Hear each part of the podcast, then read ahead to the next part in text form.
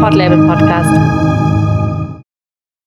Hallo und herzlich willkommen zu unserer Jubiläumsfolge. Es ist nämlich unsere zehnte Podcast-Folge des Nachhaltig Kritisch Podcasts. Ich heiße Robin und nenne mich wie immer zuerst und Ansi sitzt mir zumindest virtuell gegenüber. Wir zwei schreiben für den journalistischen Blog nachhaltig.kritisch und reden auch alle zwei Wochen über unsere Recherchen in diesem Podcast. Schön, dass du wieder eingeschaltet hast. Ansi, erstmal alles abklappern, was wir immer so machen. Und die wichtigste Frage zuerst, wie geht's dir denn heute? Hallo Robin, danke der Nachfrage. Sie trifft mich unerwartet. Ähm, ich frage mich, sollen wir die, sollen wir die Wettergeschichte mal wieder aufmachen? es gibt nämlich tatsächlich, ja, also ich finde es wirklich verrückt, das Wetter gerade. Ähm, ich weiß nicht, du bist ja gerade woanders, aber es gibt in ganz Deutschland ganz verrückte Unwetter. Und in Stuttgart, wo ich eigentlich herkomme, wo meine Familie auch noch wohnt, war wirklich Hochwasser und ähm, Autos konnten nicht fahren und so weiter. Hier in Leipzig ging's. Also hier hat es ein bisschen geregnet. Aber ähm, ich finde es einfach verrückt und mir war es wichtig, mit dem Wetter einzusteigen. Vielleicht kannst du ja noch was Interessantes ja. erzählen. Wie geht's dir, Rob? Ja, ich, ich bin ich bin tatsächlich gerade ein bisschen unterwegs und habe meine Großeltern das erste Mal seit anderthalb Jahren wiedergesehen. Äh, natürlich alles Corona-safe und die haben auch erzählt, ja, das Unwetter bei denen war, das haben sie noch nie so erlebt. Also ganz, ganz verrückte Zeiten. Und hier regnet es jetzt auch schon seit zwei Tagen, aber ich sitze hier in einer gemütlichen Holzhütte. Also ein ganz äh, gemütliches Setting hier bei mir und nehme jetzt an einem schönen Abend diesen Podcast mit dir auf. Also vielleicht können wir zum Wetter-Podcast werden. Was meinst du? Ja, können wir machen, aber ich glaube, da gibt's irgendwie gibt's mit gibt's Sicherheit schon, schon, und wahrscheinlich auch vielleicht Menschen, die ein bisschen qualifizierter sind als einfach nur so, ach krass, hat ja echt stark geregnet und hat ja, war ja echt heiß. Hm. Weil mehr können wir dazu meistens wahrscheinlich nicht sagen. Deswegen ja, mal gucken, ob wir zu diesem Thema heute mehr sagen können. so viel können wir schon mal verraten. Genau, weil wir sprechen nämlich heute über ein Thema, das sich tatsächlich, also nicht als Floskel, sondern es haben sich wirklich Leute gewünscht, nämlich das Thema Kryptowährung. Also eigentlich haben sich viele Leute nachhaltige Finanzierung gewünscht, aber ähm, das Thema war auch immer mal so ein bisschen am Rande dabei. Nachhaltige Finanzierung werden wir auch irgendwann noch mal machen. Ja. Aber es geht heute so ein bisschen um Kryptowährung, vor allem um den Bitcoin. Haben bestimmt einige schon mal gehört. Und ja, Ansi, du kannst ja erstmal erzählen, wie du die Recherche so wahrgenommen hast und was so allgemein vielleicht auch die Schwierigkeit war, die ganzen Quellen, die es dazu gibt, auszuwerten. Ja, genau. Also, habe ich auch gerade schon mal kurz erzählt. Also, was eine wirkliche Herausforderung war bei der Recherche ist einfach, dass es sehr, sehr viele Quellen gibt. Das ist gar nicht das Problem. Das Problem ist eher, dass die Zahlen und auch die Aussagen, dass die teilweise wirklich so weit auseinander liegen und dass auch, also ich habe äh, mit dem Thema schon mal ein bisschen im Zuge meiner Masterarbeit zu, äh, zu tun gehabt und habe das auch da schon gemerkt, ähm, als ich mit ExpertInnen gesprochen habe, die sich wirklich gut damit auskannten, aber die teilweise wirklich so unterschiedliche Perspektiven und Blickwinkel auf das Thema hatten, dass es, also dass ich mich damals schon sehr schwer getan habe und damals hatte ich noch ein paar Seiten mehr.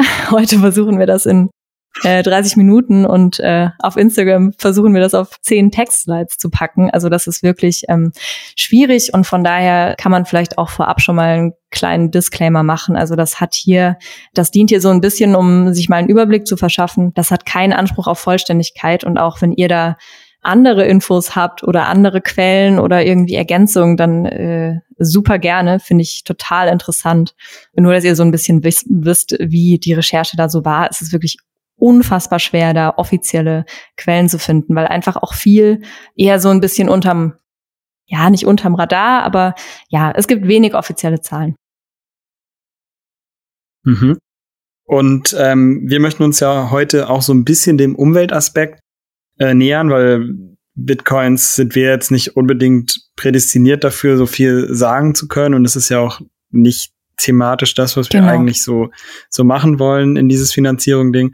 Deswegen werden wir uns heute auch so ein bisschen auf den Aspekt konzentrieren. Aber ich denke, du solltest für alle, und da schließe ich mich auf jeden Fall auch ein, die den Moment verpasst haben, das mal so zu verstehen, was Bitcoin und Kryptowährung eigentlich so ist. Kannst du das mal vielleicht einfach, dass, dass, die, dass es so viele wie möglich verstehen, einmal kurz äh, skizzieren, wie das funktioniert oder was Bitcoin eigentlich ja. ist? Ja, ich kann das total verstehen, dass du den Moment verpasst hast. Und ich muss auch sagen, ich habe mich echt ja jetzt relativ intensiv auch schon länger damit auseinandergesetzt und ich habe es auch noch nicht ganz verstanden. Aber vielleicht können wir mal die Eckpfeiler einfach durchgehen. Also Bitcoin ist ja einerseits eine Währung, so wie der Euro eben auch, ähm, eine digitale Währung eben.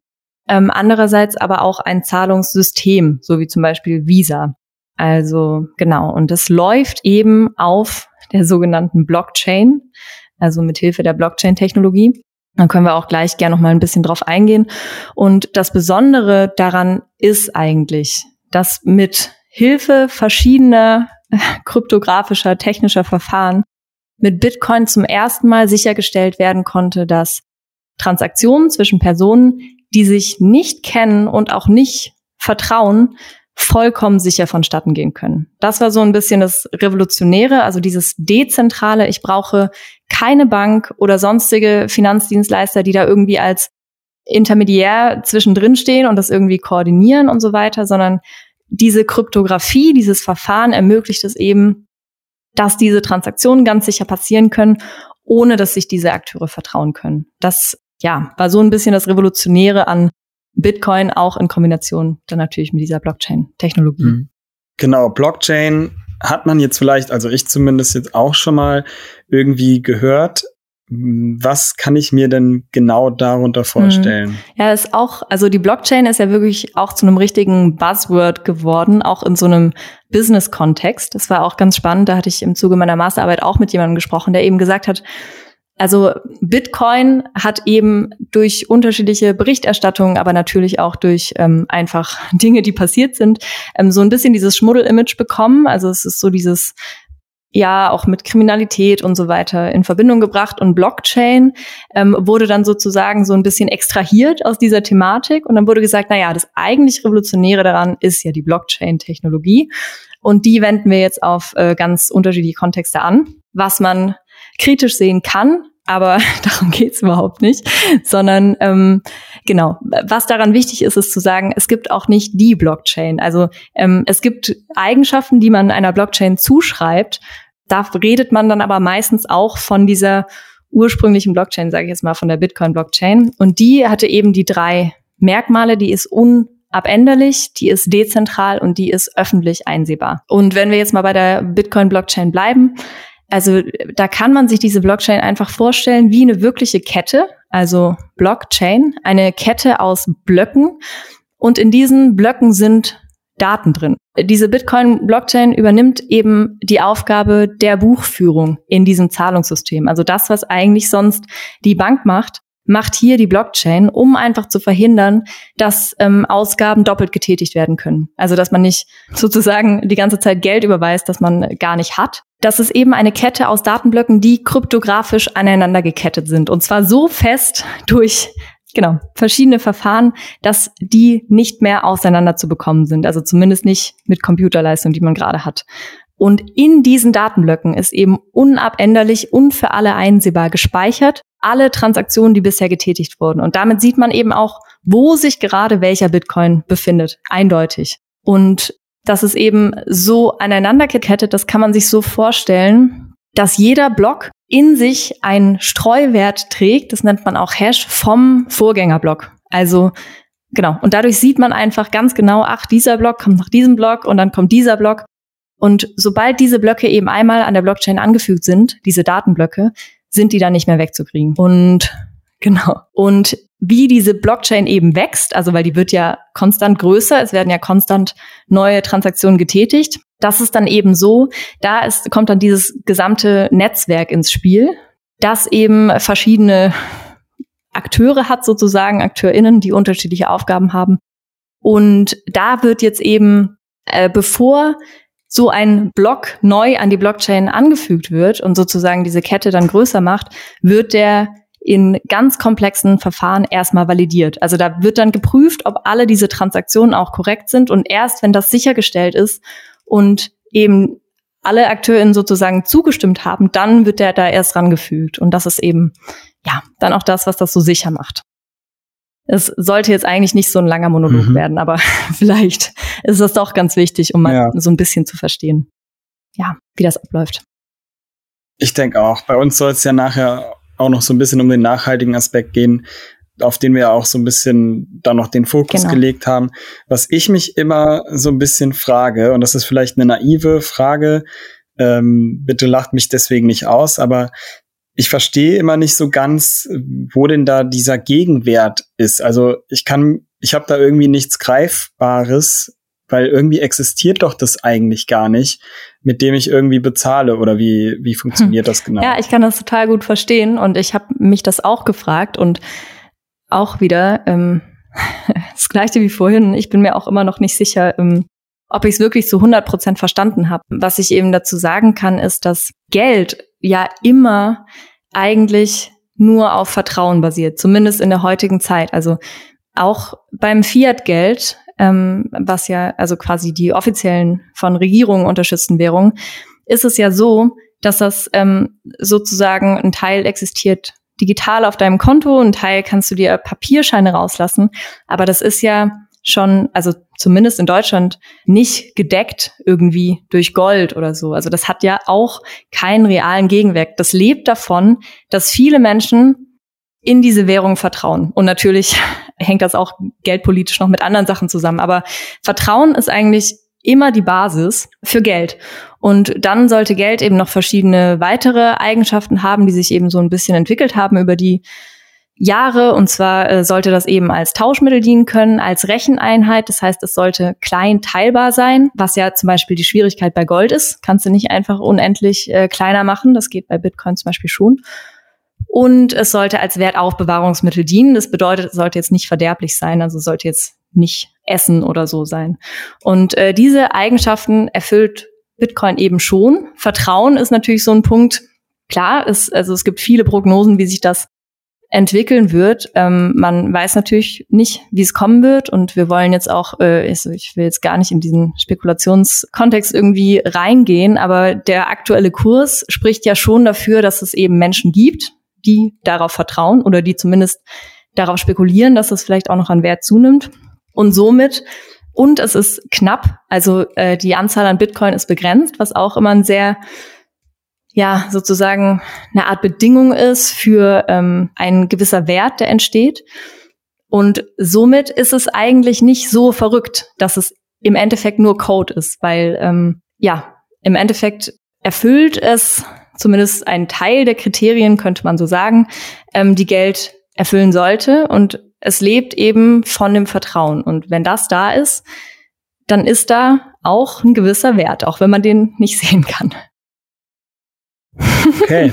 Das klingt auf jeden Fall super, ich sag mal interessant und auch so ein bisschen, ich merke einfach, dass ich bei dem Thema so an meine Grenzen komme, mir das vorzustellen. Ich hatte jetzt auch im persönlichen Rahmen eigentlich der Währung kaum Kontakt. Ich hatte schon Freunde, die auch mal damit irgendwie Kontakt hatten und wo man so mal so ein bisschen mitgehört hat äh, und so, aber das ist jetzt auch schon wieder ein paar Jahre her. Ich glaube, wir kommen jetzt einfach mal zu dem Thema, ähm, dass unserer Seite so ein bisschen gerechter wird, weil wir ja kein Finanzblock oder ähnliches sind, ähm, nämlich zu den ökologischen Auswirkungen. Äh, das ging jetzt ja immer mal wieder so ein bisschen durch die Medien, so vor allem diese Schlagzeilen, so äh, weiß ich nicht, Bitcoin ist äh, Energiefresser Nummer eins und was weiß ich, weil diese ökologischen Auswirkungen, die haben sich haben es ja schon so ein bisschen ja in sich. Kannst du mal erklären, warum das ganze System denn so energieaufwendig mhm. ist überhaupt. Ja, also das ist echt, ähm, es ist schon ein bisschen wirklich absurd, was das momentan verbraucht. Also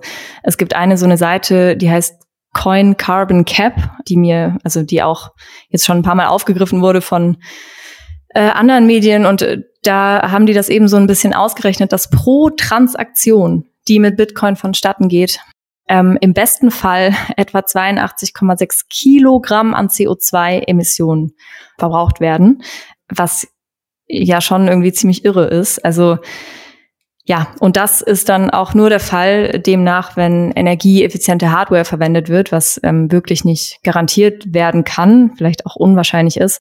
Und dann gibt's ja auch diese, was man öfter mal sieht, dieser Stromverbrauch einfach. Also pro Jahr soll die Kryptowährung einen Stromverbrauch zwischen 110 und 144 Terawattstunden haben. Und dann hört man immer diese Vergleiche, also das ist zum Beispiel mehr als die Niederlande in einem ganzen Jahr braucht. Und das ist natürlich schon unvorstellbar, für mich wirklich unvorstellbar. Ähm, es übersteigt auch so ein bisschen meine Vorstellungskraft. Aber woran das eben liegt, ist, ja, es hat unterschiedliche Gründe. Aber was man äh, vor allem zu Bitcoin mal sagen kann, weil das ja ähm, nochmal mit Abstand die am meisten energieaufwendige Kryptowährung ist, das hat vor allem mit diesem komplexen, mehrstufigen Verfahren zu tun, das ich vorher angesprochen habe, das darauf verwendet wird, um diese Blöcke zu validieren, bevor man die eben quasi als an, an die Blockchain hängt, werden die ja von dem Netzwerk validiert. Und da gibt es eben ein Verfahren, da sind die Miner, das hat man wahrscheinlich auch schon mal gehört. Das sind eben Menschen oder auch Zusammenschlüsse von Menschen. Also das sind teilweise schon wirklich Computerfarmen, die da ihre Rechenleistung kombinieren, die eben so funktioniert eben das System. Ich kann das jetzt nicht erklären, warum, aber die konkurrieren gegeneinander, um ein ganz komplexes kryptografisches Rätsel zu lösen. Und das verbraucht einfach Unmengen an Rechenleistung. Und der oder die schnellste, der, die dieses Rätsel gelöst hat, darf dann sozusagen diesen Block, diesen nächsten Block validieren und an die Blockchain hängen. Das durchläuft dann auch nochmal ein Prozess, dass das eben alles mit rechten Dingen zugeht.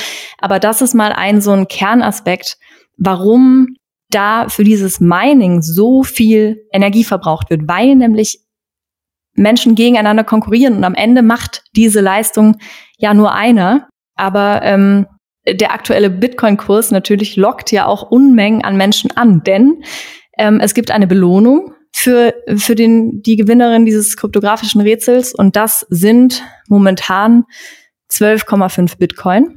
Ähm, das entspricht momentan, also vorhin mal geguckt auf einer Online-Börse, ähm, genau, entspricht das etwa 350.000 Euro plus Transaktionsgebühren, die die ähm, User dann eben teilweise noch bezahlen, damit ihr Blog schneller berücksichtigt wird, ihre Transaktion. Genau, also das ist eine Menge Geld und dadurch lockt das natürlich viele, viele Miner an, die dann eben einfach unglaublich viel Rechenleistung verballern. Und ähm, gerade auch diese Rechner sollen wohl auch relativ ja kurzlebig sein. Diese Hardwares sind natürlich selten energieeffizient, vermutet man, weiß man auch nicht sicher. Und auch diese, also die siedeln sich natürlich auch am liebsten dort an, wo der Strom günstig ist. Das bedeutet eben auch oft Kohleregionen. Äh, da hat es jetzt China in den letzten Wochen öfter mal in die Zeitung geschafft, weil die gerade massiv auch äh, solche Computerfarmen jetzt schließen. Aber genau, vor allem es ist dann eben auch dieser dreckige Strom sozusagen, der da stark ins Gewicht fällt, so dass das einfach ja eigentlich eine Umweltwirkung ist, die die nicht tragbar ist, meiner Meinung nach. Okay, äh, kurze Nachfrage: Was ist China? Ähm, China. ah, ah, Bist du einer dieser ich. Menschen? Tut mir leid. Für mich ist das einfach äh, total. Äh, ich bin, also das ist, äh, das braucht man gar nicht diskutieren, weil das, glaube ich, festgelegt ist, wie die Ja, Aussprache das, ist. Äh, gucken wir nochmal nach. Ich sehe da auch kein China. K, also hm. oder Chi China, also C- CH, nicht SCH, sondern und auch nicht K. China. Sondern Ja, ich genau, glaube da tatsächlich, steht. dass also die hochdeutsche Variante wäre China.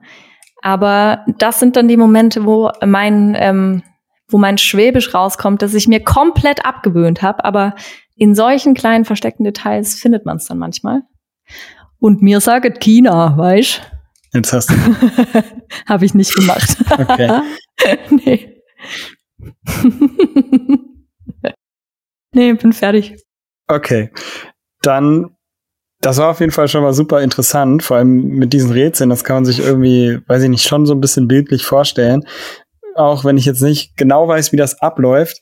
Aber auf jeden Fall wird, glaube ich, super deutlich, dass, ähm, dass es da einfach große Mengen, Datenmengen gibt, die irgendwie ständig runtergeladen werden und teilweise auch eigentlich umsonst dann auch runtergeladen werden, wenn ich das richtig verstanden habe.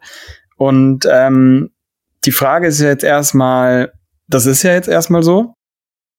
Und es gibt ja bestimmt auch Möglichkeiten, das vielleicht zu verändern, nachhaltiger zu machen oder da auch vielleicht gegenzusteuern. Gibt es da schon Ansätze, die so in die hm. Richtung gehen? Ja, ist also einerseits, ähm, das hast du auch gerade schon mal gesagt, es ist ja quasi die konkurrieren umsonst miteinander. Also natürlich ist dieses äh, Validierungsverfahren, das heißt äh, Proof of Work, das ist relativ umstritten. Also ich glaube, das ist jetzt auch ein recht sensibles Thema, weil die Bitcoin-Community da, glaube ich, auch so ein bisschen gespalten ist. Man könnte natürlich dieses, also man kann auch anders sicherstellen, dass diese Blöcke sozusagen, dass diese Transaktionen in den Blöcken korrekt sind und das dann anfügen. Ähm, es gibt andere Blockchains, die haben andere Verfahren. Da wird dann quasi eine Person ausgewählt, die das macht. Aber ähm, was natürlich die, sage ich mal, die Ideologie eher von Bitcoin ist, ist natürlich, jeder hat die gleiche Chance, grundsätzlich mal, das machen zu dürfen. Also das hat, glaube ich, auch was damit zu tun. Natürlich hat auch bei Bitcoin nicht jeder die gleichen Chancen, weil so ein Rechenzentrum musst du dir auch erstmal leisten können. Aber genau, man könnte theoretisch dieses Verfahren umstellen. Da kann ich aber überhaupt nicht sagen, ob das realistisch ist oder ob das äh, genau irgendwann mal gemacht wird. Und dann kann man natürlich gesetzlich gegensteuern. Also das ist auch das, was äh, China gerade macht. Relativ rigoros tatsächlich. Also man könnte natürlich, und das wird auch teilweise empfohlen, man könnte natürlich den, die CO2-Steuer heben, man könnte auch irgendwie den auf eine Art äh, vorschreiben, dass sie das mit ähm, grünem Strom machen müssen. Äh, was in der Realität jetzt, also es sind auch nicht alle Computerfarmen in China, ne? Aber das hat jetzt eben war viel in der Presse in den letzten Wochen. Äh, was dort halt teilweise gemacht wird, ist einfach, dass diese Rechenzentren geschlossen werden. Und äh, das hat dann auch wieder massive Kurseinbrüche und so weiter Folgen. Aber das geht natürlich. Die Frage ist, wie nachhaltig das ist, weil die werden, das Problem verlagert sich ja nur, die werden sich dann einen anderen Ort suchen, ähm, wo die das wieder machen können. Von daher ist möglicherweise so eine CO2-Steuer oder auch irgendwie, dass man einfach schaut, dass man das mit ähm, grünem Strom macht. Äh, da habe ich auch was gelesen von der, glaube ich, äh, chinesischen Akademie der Wissenschaften, dass die gesagt haben, das könnte eben die Emissionen halbieren.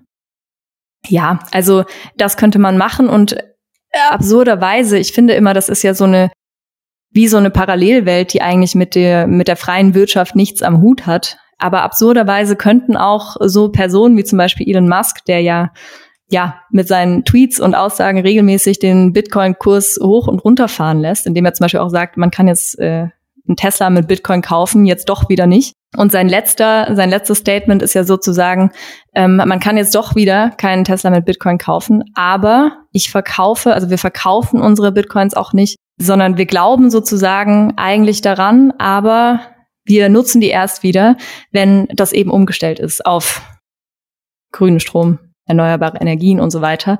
Und das könnte natürlich auch einen Einfluss haben. Also ja, im Endeffekt muss das einfach wahrscheinlich gemacht werden auf irgendeine Art und Weise. Da, da gibt's auch durchaus Bewegungen innerhalb äh, der dieser ähm, ja, ich nenne das jetzt mal Bitcoin-Community, das klingt so ein bisschen schwurblerisch, aber ähm, da gibt's schon auch selbst diese Bestrebungen, äh, das irgendwie umweltfreundlich zu gestalten. Und da muss man jetzt eben einfach gucken, ähm, wie die das lösen und wie gleichzeitig vielleicht auch ähm, die Regulierungen strenger werden. Bin ich auf jeden Fall gespannt. Ich, ich weiß nicht, also klar, ich will jetzt keinem Menschen über einen Kamm scheren, aber Bitcoin hatte für mich auch immer so, also ich weiß nicht warum, aber irgendwie habe ich manchmal auch bei so, bei Instagram bin ich in so Spalten abgerutscht, wo so, ich nenne es mal, ähm, Memes zu dem Thema waren und ich so das Gefühl hatte, es geht da auch irgendwie so ein bisschen um das schnelle Geld, ohne wirklich etwas dafür zu tun. Ich weiß nicht, ob du mir da mal stark widersprechen kannst oder willst. Ja, also total. Im letzten Jahr oder ja, jetzt wieder im letzten Jahr und davor natürlich auch ein paar Jahre davor bei dem ganz großen Hype wird das total, also das ist eine Art Gold äh, Stimmung. Wie heißt das? Gold Goldgräber. Gold, Goldgräberstimmung. Auf jeden Fall ist das ähm, so. Ähm, und auch, dass viele, viele Leute, die gerade darauf spekulieren, das große Geld machen wollen, möglicherweise mhm. auch ohne, dass sie was dafür tun, das weiß ich nicht. Das stimmt auf jeden Fall. Ich glaube, man muss nur ein bisschen unterscheiden zwischen dieser, wenn ich Bitcoin Community sage, dann ist das wirklich irgendwie was, auf das ich so ein bisschen gestoßen bin während meiner Masterarbeit, dass ich so gemerkt habe, ähm, dann war ich auch mal auf so ein paar Treffen von irgendwie Menschen, die darüber reden. Und ich dachte, ich war auch total in diesem Spekulationsding gefangen. Ich dachte, die reden jetzt über den Kurs und äh, wie viel Euro ist das jetzt. Aber das war wirklich gar nicht so. Und da habe ich wirklich gemerkt, für, für diese Menschen ist das wirklich das hat was Ideologisches. Also für die ist das wirklich, der Gegenwert in Euro ist erstmal egal, sondern die glauben wirklich daran als Währung und irgendwie auch als, ja, Möglichkeit sozusagen losgelöst von Politik und menschlichem Versagen, rein basierend auf dieser Mathematik und diesem, ja, diesem mathematischen Rahmen, dass sie darauf basierend ein dezentrales System aufbauen können sozusagen. Ich glaube, da muss man ganz stark unterscheiden zwischen denen, die Bitcoin wirklich sozusagen als Lebensphilosophie sehen und äh, denen, die wirklich ähm, jetzt halt an den Online-Börsen abhängen und ähm, spekulieren und einfach Bock haben, viel Geld zu verdienen, was ja auch in Ordnung ist. Aber genau, ich glaube, ähm, da muss man ein bisschen unterscheiden. Ist dann halt die Frage, von welcher Seite dann wirklich der Impuls kommen kann, um das Ganze nachhaltiger ja gestalten zu können. Also ob der Impuls wirklich von denen kommt, die da irgendwie jetzt das schnelle Geld sehen und da wirklich irgendwie Bock haben, ähm, ja. auf den Zug noch aufzuspringen.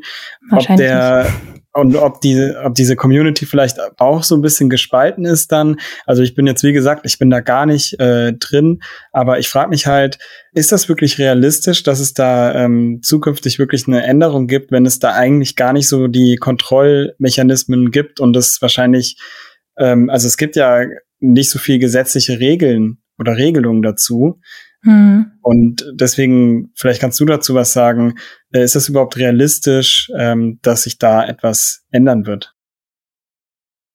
Ja, im Endeffekt ist das total die spannende Frage, die man ja aber eigentlich auch auf alles übertragen kann. Ne? Also so wird es, wird der Wandel aus nur aus der Bevölkerung heraus entstehen.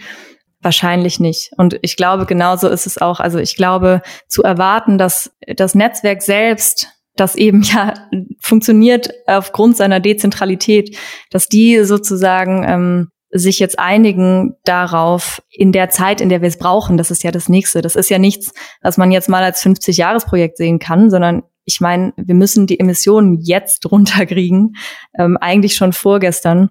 Von daher ist meine persönliche Meinung, aber das ist jetzt ähm, ja, wie gesagt, ähm, wirklich sehr persönlich, ich glaube das nicht. Ich glaube, dass wir, wie bei vielen anderen Dingen auch, auch da doch auf einen gewissen gesetzlichen Rahmen angewiesen sind, auch wenn das so ein bisschen dieses utopische Ding zerstört. So also hier, wir brauchen keine Regierung, keine Politik. Das ist auch ein Gedanke, der mir auch irgendwie gefällt. Aber die Realität ist eben einfach ähm, meiner Meinung nach anders. Und ich denke, dass wir da ja schon auf, also vielleicht auf eine, auf eine smarte Art und Weise, aber ein paar Zusatzregelungen brauchen, die auch ähm, gesetzlich vorgeschrieben sind. Okay, ich glaube, das war ein super Schlusswort. Ich muss sagen, ich fand es extrem interessant und ich ähm, habe auch bei, bei wenigen Recherchen von dir so viel ja, Neues gelernt, weil bei vielen Themen weiß man ja schon vielleicht das eine oder andere Detail, aber dieses Mal war es tatsächlich so, dass ich eigentlich alles, was du geschrieben und jetzt auch erzählt hast, so fast zum ersten Mal eigentlich gehört habe. Deswegen verzeiht mir vielleicht auch meine etwas naiven Nachfragen, ähm, aber vielleicht waren es auch die Sachen, die sich vielleicht einige von euch auch ähm, ja gefragt haben während der Folge. Ich wollte mich nochmal für letzte oder vor zwei Wochen eigentlich bedanken für die ganzen Sprachnachrichten, die ihr uns für den Podcast geschickt habt und diese Folge, die irgendwie total durch die Decke gegangen ist. Ähm, irgendwie haben die, glaube ich, am ersten Wochenende über 3000 Menschen gehört und ähm, wir sind auf jeden Fall baff und wollten uns bedanken. Ja. Und genau, falls ihr immer noch nicht genug habt vom Podcast, gerne abonnieren gerne bewerten auch. Bei podcast.de könnt ihr die Folge übrigens drei Tage vorher schon hören, falls ihr es nicht aushalten könnt, unsere Stimmen wieder zu hören. Und wenn ihr unsere unabhängige Arbeit unterstützen könnt, könnt ihr uns Bitcoins senden. Noch nicht leider, aber ihr könnt uns gerne bei, bei Steady über ein Oldschool Zwischenhändler eines Finanzdienstleisters unterstützen. Und wir arbeiten an einer dezentralen Lösung. Und die äh, komplett mit halten. grünem Strom läuft, aber natürlich. Genau. Und sonst hören wir uns in zwei Wochen wieder. Und bis dahin, macht's gut und tschüss. Tschüss. Also heute folgende Story. Heute ist leider absolut nichts Witziges im Podcast passiert, weil ähm, es war ein Finanzthema und wir sind ähm, fast eingeschlafen. Und jetzt haben wir kein Outtake und deswegen dachten wir, wir lassen Annika mal einen Witz erzählen. Jetzt kommt's. Ähm, sind zwei Streichhölzer unterwegs im Wald und gehen spazieren. Kommt ein Igel vorbei. Sagt das Streichholz. Guck mal, da kommt der Bus. Okay.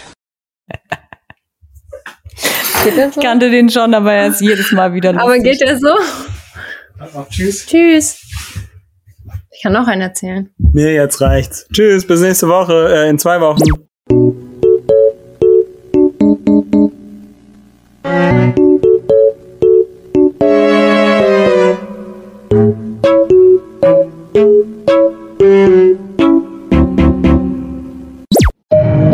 Ein Podlabel-Podcast. Podlabel, dein Podcast-Label aus Berlin.